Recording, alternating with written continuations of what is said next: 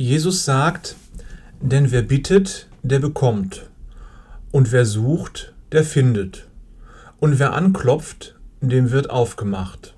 Lukas 11, Vers 10. Ist aber doch klar eigentlich, oder? Es muss man doch nicht ausdrücklich sagen, oder?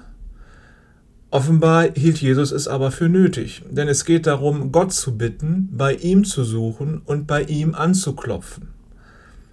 Was hindert dich daran, bei Gott vorstellig zu werden? Vielleicht der Gedanke, ach, das schaffe ich schon selbst. Oder mit so einer Kleinigkeit will ich Gott nicht belästigen. Oder ich kriege ja eh nichts von ihm. Oder ich werde doch nicht betteln. Also gehst du an Gottes Tür vorbei, ohne zu klingeln. Du lässt die Bibel links liegen, ohne darin zu suchen. Du ignorierst Gottes Gegenwart, ohne ihn zu bitten. Kannst du so machen. Aber das ist sehr unbefriedigend, für Gott und für dich. Denn Gott ist wie eine Mutter, die sich um dich wie um ein Kind sorgt. Er ist wie ein Vater, der auf dich acht gibt.